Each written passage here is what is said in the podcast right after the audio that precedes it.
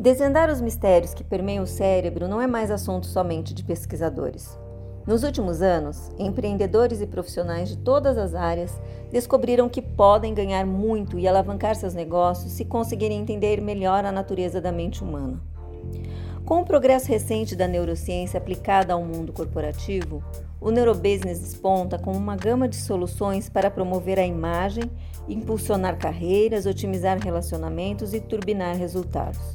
A chave para tudo isso está em reconhecer as verdadeiras motivações por trás do comportamento dos consumidores, funcionários, parceiros, fornecedores e concorrentes.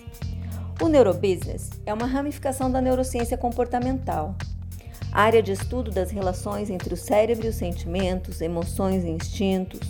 No âmbito corporativo, o neurobusiness modifica a forma como uma empresa e seus colaboradores resolvem problemas, inovam e criam novos modelos de negócio, fortalecendo sua posição no mercado. Com mais de 30 milhões de exemplares vendidos, Como Fazer Amigos e Influenciar Pessoas, o livro, publicado originalmente em 1936, segue como uma das maiores referências sobre o comportamento humano. Nele, Dale Carnegie, escritor pioneiro na área dos relacionamentos interpessoais, dá dicas valiosas para desenvolver a inteligência emocional, abordando conceitos de empatia e autocontrole. O estudo do cérebro é essencial no neurobusiness, uma vez que tudo o que sentimos, vemos e fazemos está conectado. O cérebro apresenta padrões comportamentais que dão sentido e inspiram todas as nossas ações e reações o que explica por que pessoas de diversas faixas etárias, culturas e classes sociais podem experimentar sentimentos semelhantes. Compreender os processos cerebrais que dão origem a essas emoções e aprender a gerenciá-los adequadamente são atitudes capazes de gerar impactos positivos para os profissionais e empresas de todos os setores. De acordo com Carnegie, isso é possível através da adoção das seguintes medidas: domínio das reações, Reagir imediatamente a situações de alto teor emocional é uma fórmula garantida para fazer ou dizer algo de que você se arrependerá depois. Assim, para evitar disparar um contra-ataque emotivo repleto de ressentimentos e frustrações, é preciso respirar fundo e estabilizar o ímpeto de defesa. A melhor maneira de vencer uma discussão é evitando-a, aconselha Carnegie. Siga respirando profundamente por 5 minutos, enquanto sente o relaxamento muscular e a frequência cardíaca diminuindo. Esta simples pausa é capaz de prevenir grandes conflitos e problemas ainda maiores, seja nos relacionamentos com gestores, colegas de trabalho, fornecedores, clientes e até mesmo nossas relações pessoais. Segundo James Gross, diretor do Laboratório de Psicofisiologia da Universidade de Stanford, Gerir as próprias emoções adequadamente no dia a dia ajuda a prevenir distúrbios mentais como depressão, ansiedade e transtorno de personalidade limítrofe. Embora nem sempre seja fácil, domar a negatividade é sinônimo de saúde e bem-estar. Expressão emocional saudável. Uma vez dominadas as emoções, é hora de encontrar o meio mais sadio e construtivo possível de liberá-las. É importante observar que a emoção nunca deve ser reprimida e guardada, mas sim compreendida e transformada em algo positivo.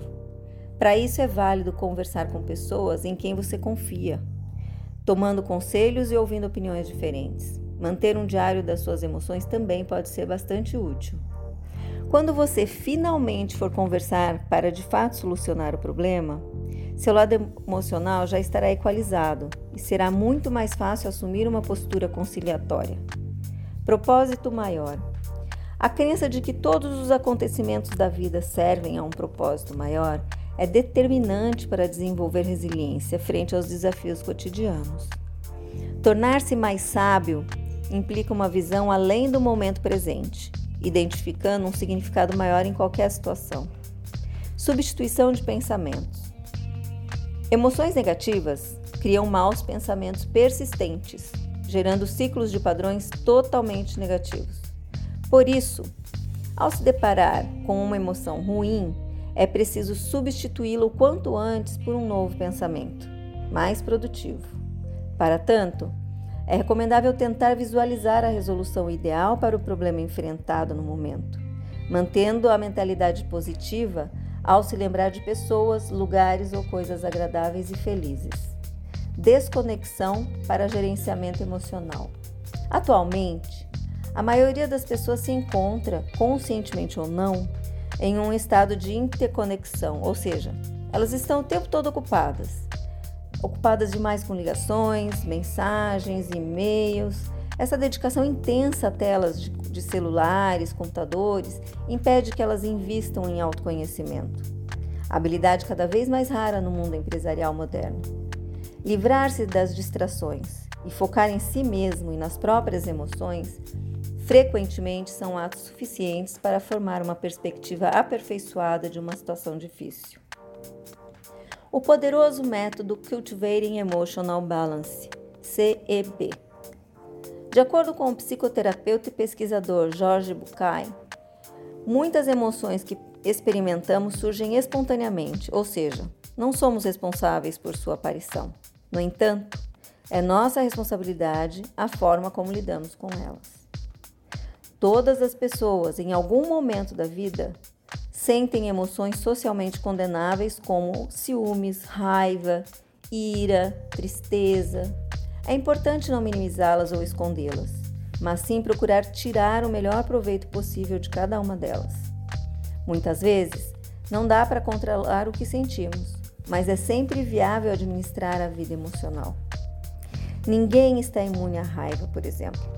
Todos nós somos tomados por ela ocasionalmente. Trata-se de uma emoção presente no material genético humano há milênios, auxiliando-nos na evolução como espécie. A raiva é útil quando é necessário intensificar a atividade muscular neuronal e os índices da frequência cardíaca. A raiva, portanto, é fundamental como emoção, mas o modo como a expressamos pode ser desadaptativo. Diversas situações despertam raiva, mas apenas nós decidimos agir de forma, de forma X ou forma Y.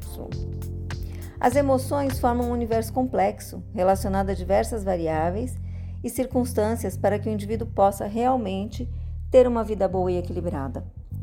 Toda vez que alguém passa por um aborrecimento ou contrariedade, uma resposta é gerada.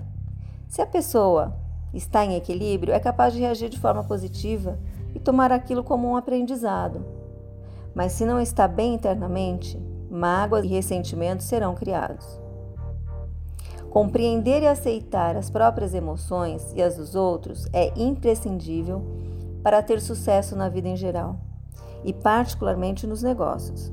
Descobrir o que as pessoas realmente sentem, por que sentem e como sentem é um aspecto central do neurobusiness. Afinal, não é somente sobre negócios, mas principalmente sobre pessoas. O método conhecido como CEB, Cultivating Emotional Balance, surgiu no ano 2000, introduzido em um dos eventos do, Institute Mind Life. Este encontro teve participantes célebres como Paul Ekman, Alan Wallace e o Dalai Lama. Ekman é um renomado psicólogo e já foi considerado uma das pessoas mais influentes do mundo pela revista Time em 2009. Já Alan Wallace é um conceituado professor budista, ordenado monge pelo próprio Dalai Lama e também presidente e fundador do Santa Barbara Institute for Consciousness Studies. O trio abordou o gerenciamento de emoções destrutivas, estudando alternativas para lidar melhor com sentimentos de culpa, ansiedade, frustração, ressentimento, raiva, ciúme, melancolia, etc. Foi desenvolvido assim o CEB, programa voltado para o bem-estar emocional através de reflexões integradas a transformações comportamentais do dia a dia. De acordo com o CEB, a verdadeira felicidade não depende de circunstâncias externas, mas é resultante do desenvolvimento de quatro tipos de equilíbrio conativo, cognitivo, atencional e emocional. O CEB analisa detalhadamente cada uma dessas competências, explicando seus fundamentos teóricos e sugerindo práticas para alcançar o pleno equilíbrio. Equilíbrio conativo. Segundo o CEB, a natural felicidade interior não está atrelada a conquistas profissionais, financeiras ou afetivas. Trata-se de uma sensação de alegria, contentamento e bem-estar, independente de condições externas. Muitas pessoas desperdiçam suas vidas perseguindo objetivos efêmeros e confundindo felicidade com a excitação momentânea por um novo emprego ou um bom negócio fechado. Pior ainda, se seus planos não se concretizam, elas se tornam frustradas e deprimidas. Embora fatores profissionais e financeiros sejam relevantes para quase todos os seres humanos, graves problemas se instalam quando emoções negativas de estresse, ansiedade e angústia nublam o horizonte de sentido da vida. Assim, paradoxalmente, esta obsessão por sucesso acaba se tornando exatamente o que nos afasta dele. Para ser de fato feliz e ter uma vida satisfatória, é necessário, primeiramente, construir uma base incondicional de felicidade, alinhando desejos e intenções ao próprio bem-estar e aos das pessoas à sua volta. Equilíbrio atencional. A desatenção é um dos grandes males do século XXI. Em um mundo cada vez mais repleto de distrações digitais, a concentração tornou-se um tesouro a ser caçado. William James, pioneiro da psicologia ocidental, já dizia: a cada momento, aquilo em que prestamos atenção é a realidade. Nesse contexto, o foco em si mesmo é simultaneamente o mais importante e também o mais raro tipo de atenção atual.